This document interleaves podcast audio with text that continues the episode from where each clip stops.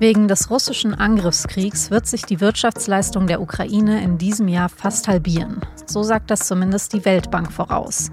Aber was bedeutet das für das Land? Und was ist davon heute schon zu spüren? Darüber habe ich mit Max Hägler aus dem Ressort Wirtschaft gesprochen, der gerade zehn Tage vor Ort im Westen der Ukraine unterwegs war. Sie hören auf den Punkt, den Nachrichtenpodcast der Süddeutschen Zeitung. Ich bin Franziska von Malsen. Schön, dass Sie dabei sind.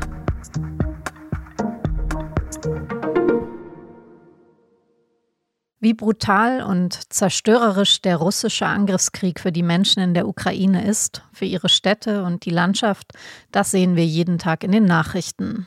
Aber neben dem menschlichen Leid spürt die Ukraine gerade auch die wirtschaftlichen Folgen.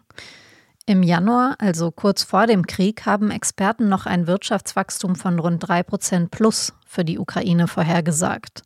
Und insgesamt war das Land vor dem Krieg mit seiner Wirtschaftsleistung in etwa mit Griechenland zu vergleichen. Aber seit Februar ist alles anders.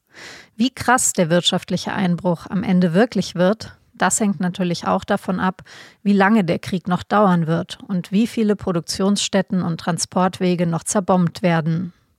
Allein die Schäden an Infrastruktur, Bildungs- und Gesundheitswesen schätzt die ukrainische Regierung schon jetzt auf bis zu eine Billion US-Dollar.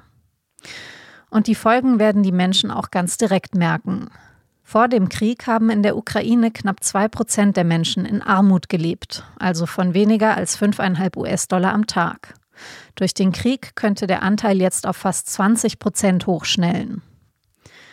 Was bedeutet dieser Krieg langfristig für die ukrainische Wirtschaft? Und was ist davon heute schon zu spüren? Darüber habe ich mit Max Hägler aus dem Ressort Wirtschaft gesprochen.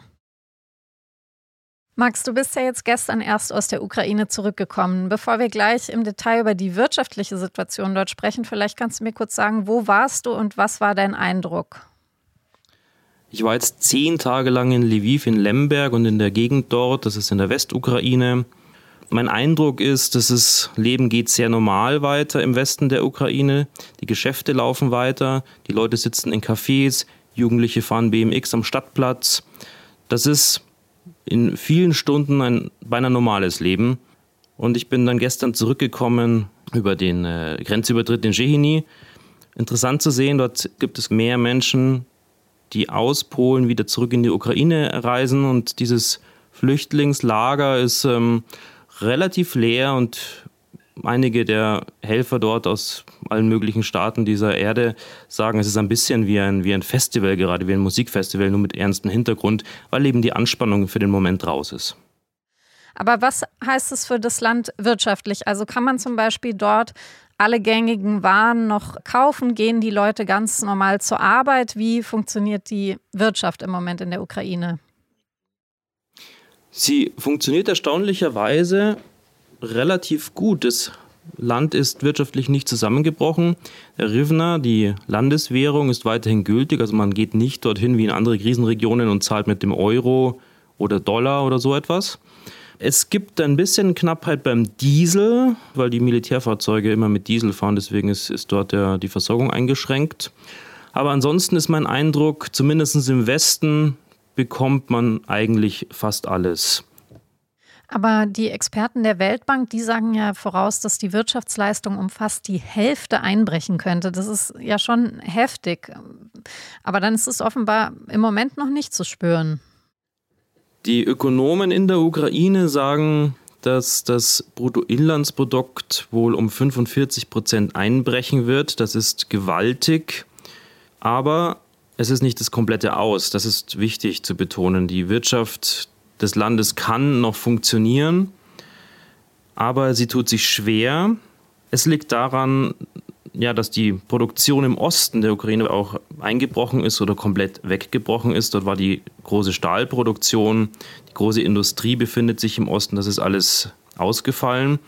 Zugleich sind auch die Firmen im Westen beeinträchtigt, weil alle Männer, die im im, sagen wir mal, im, im, im kriegsfähigen Alter sind, werden herangezogen eben zum, zum Wehrdienst in die Armee. Das schwächt dann auch die Betriebe im Westen der Ukraine. Und letztlich ist es ein dritter Punkt. Es gibt einen Brain Drain. Fünf Millionen Flüchtlinge haben das Land verlassen, fünf Millionen Ukrainer und darunter auch viele gut ausgebildete Frauen. Das schwächt die Wirtschaft weiterhin. Aber sie ist noch nicht komplett am Boden. Die Wirtschaftswissenschaftler in der Ukraine sagen jetzt, bitte kauft Staatsanleihen. Und sie bitten auch den, den Westen, die G20-Staaten vor allem, um eine Finanzierung nicht über Darlehen, sondern wirklich über Zuschüsse. Das zeigt einfach, dieses Land ist natürlich in, in wirtschaftlicher, finanzieller Not. Wie ist es denn mit den Sachen, die jetzt wirklich für den Krieg an sich relevant sind? Also beispielsweise die Produktion von ähm, Schutzausrüstung.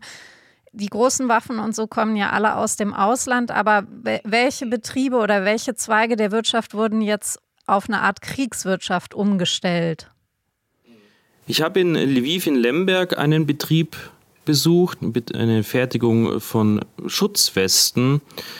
Die waren im Osten der Ukraine angesiedelt und sind ähm, nach den ersten Kriegstagen umgezogen, immer innerhalb des Landes, eben nach, nach Lemberg und machen dort nun von dort aus die Schutzwestenproduktion. Allerdings, und das ist interessant, haben sie natürlich keine Fertigung mehr. Das ist alles zerstört. Und in den sogenannten Lviv Defense Cluster organisieren sie jetzt auch zivile Firmen, die mit ihrem Know-how letztlich dazu beitragen, Schutzausrüstung zu produzieren. Und was würdest du sagen, muss jetzt passieren, um die Wirtschaft doch noch zu stabilisieren? Also reicht da Unterstützung aus dem Ausland oder was kann die Ukraine selbst noch tun? Die Regierung selbst sagt zu den Betrieben, bitte führt eure Unternehmungen möglichst weiter, aber wir brauchen die Steuereinnahmen. Das, darauf wird wirklich hingewiesen, deutlich. Das ist, das ist Thema in dem Land. Das ist ein Punkt. Der zweite Punkt ist sicherlich, dass ähm, Gelder aus dem Ausland kommen, Unterstützungsgelder. Und zum Dritten, und das macht zum Beispiel die deutsche Autoindustrie, die sagen, unsere großen Produktionen, die wir im Land haben, die Zulieferproduktion, die wollen wir in der Ukraine halten als Ausdruck unserer Unterstützung. Es geht hier nicht um, um Kleinigkeiten, es geht um 55.000 Arbeitsplätze. Von diesen 55.000 Arbeitsplätzen kann man ungefähr ermessen, wie groß dieser Anteil ist äh, der Wirtschaft, ähm, der in der Ukraine ähm, ja, für, für, für Einnahmen sorgt. Der Krieg wirkt sich ja in Deutschland noch stärker aus, nicht durch die Lieferengpässe in der Autoindustrie, die vielleicht noch kommen, sondern eben vor allen Dingen durch die wahnsinnig gestiegenen Energiepreise. Vielleicht kannst du zum Abschluss noch ein Wort dazu sagen, wie wir in Deutschland den Krieg wirtschaftlich spüren und welche Prognose für 2022 uns erwartet. Ja, wir sehen es an der Tankstelle ja zum einen. Die Benzin- und Dieselpreise sind über 2 Euro gestiegen in den letzten Wochen. Und wir werden es sehen an den Heizkosten und Strompreisen und den Rechnungen davon, die wir im Laufe des Jahres bekommen. Das ist eine Auswirkung definitiv des Ukraine-Krieges. Aber das ist verkraftbar. Denn diese Preissteigerungen bei uns sind ja nichts im Vergleich zu den Menschenleben, die in der Ukraine auf dem Spiel stehen. Natürlich sind die Preissteigerungen bei uns gravierend, aber für viele handhabbar dennoch. Für die Menschen in Deutschland, die mit Inflation oder mit den gestiegenen Spritpreisen wirklich zu kämpfen haben, muss die deutsche Regierung vielleicht noch einmal weitere Entlastungspakete schnüren. Das sollte aber möglich sein, das ist auch möglich für ein, für ein Land mit der Stärke, wie wir es sind, wie wir sie haben. Das ist, ähm, das ist machbar. Max, dann vielen Dank für deine Beobachtungen vor Ort und deine Einschätzung zur wirtschaftlichen Lage in der Ukraine und äh, dann gutes Ankommen wieder in Deutschland. Dankeschön. Bei der Deutschen Bank hat es heute eine Razzia gegeben. Beamte der Staatsanwaltschaft Frankfurt, des Bundeskriminalamts und der Finanzaufsicht BaFin hätten am Vormittag Räumlichkeiten des Geldhauses durchsucht. Das hat die Justiz in Frankfurt mitgeteilt. Hintergrund sei ein Durchsuchungsbeschluss des Amtsgerichts Frankfurt. Mehr wollte die Justiz noch nicht dazu sagen. Die Deutsche Bank selbst hat über einen Sprecher mitgeteilt, die Ermittlungen stünden im Zusammenhang mit Geldwäsche-Verdachtsmeldungen, die die Bank abgegeben habe. Die Wiesen findet wieder statt.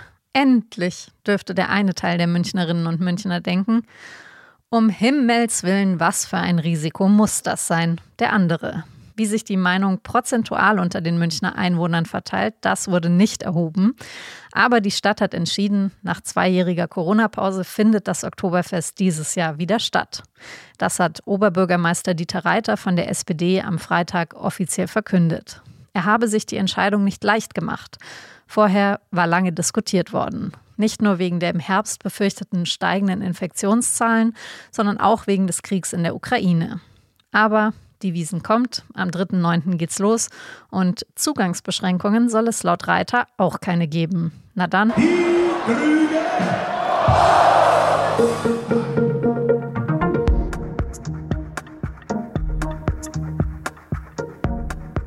Heute haben wir die Sendung bis kurz vor fünf, also bis ans absolute Limit offen gehalten, damit wir Ihnen noch das Strafmaß gegen Boris Becker verraten können. Das Gericht in London hat den ehemaligen Tennisstar wegen Insolvenzverschleppung zu zweieinhalb Jahren Gefängnis verurteilt. Das Urteil ist aber noch nicht rechtskräftig. Die Details zum Strafmaß lesen Sie auf sz.de. Und wenn Sie nicht nur der Ausgang des Verfahrens interessiert, sondern Sie gern auch noch mal diese ganze Achterbahnfahrt nachlesen wollen, die Boris Beckers Leben ohne Zweifel bislang gewesen ist, dann empfehle ich Ihnen unbedingt die Reportage von meinem Kollegen Holger Gerz.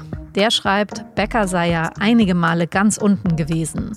Die Frauen, das Geld, die Besenkammer, Sie erinnern sich, aber eben auch ganz oben, angefangen 1985 mit seinem Sieg in Wimbledon mit gerade mal 17 Jahren. Dann ein schönes Wochenende mit dem Text von Holger und all den anderen Geschichten der SZ.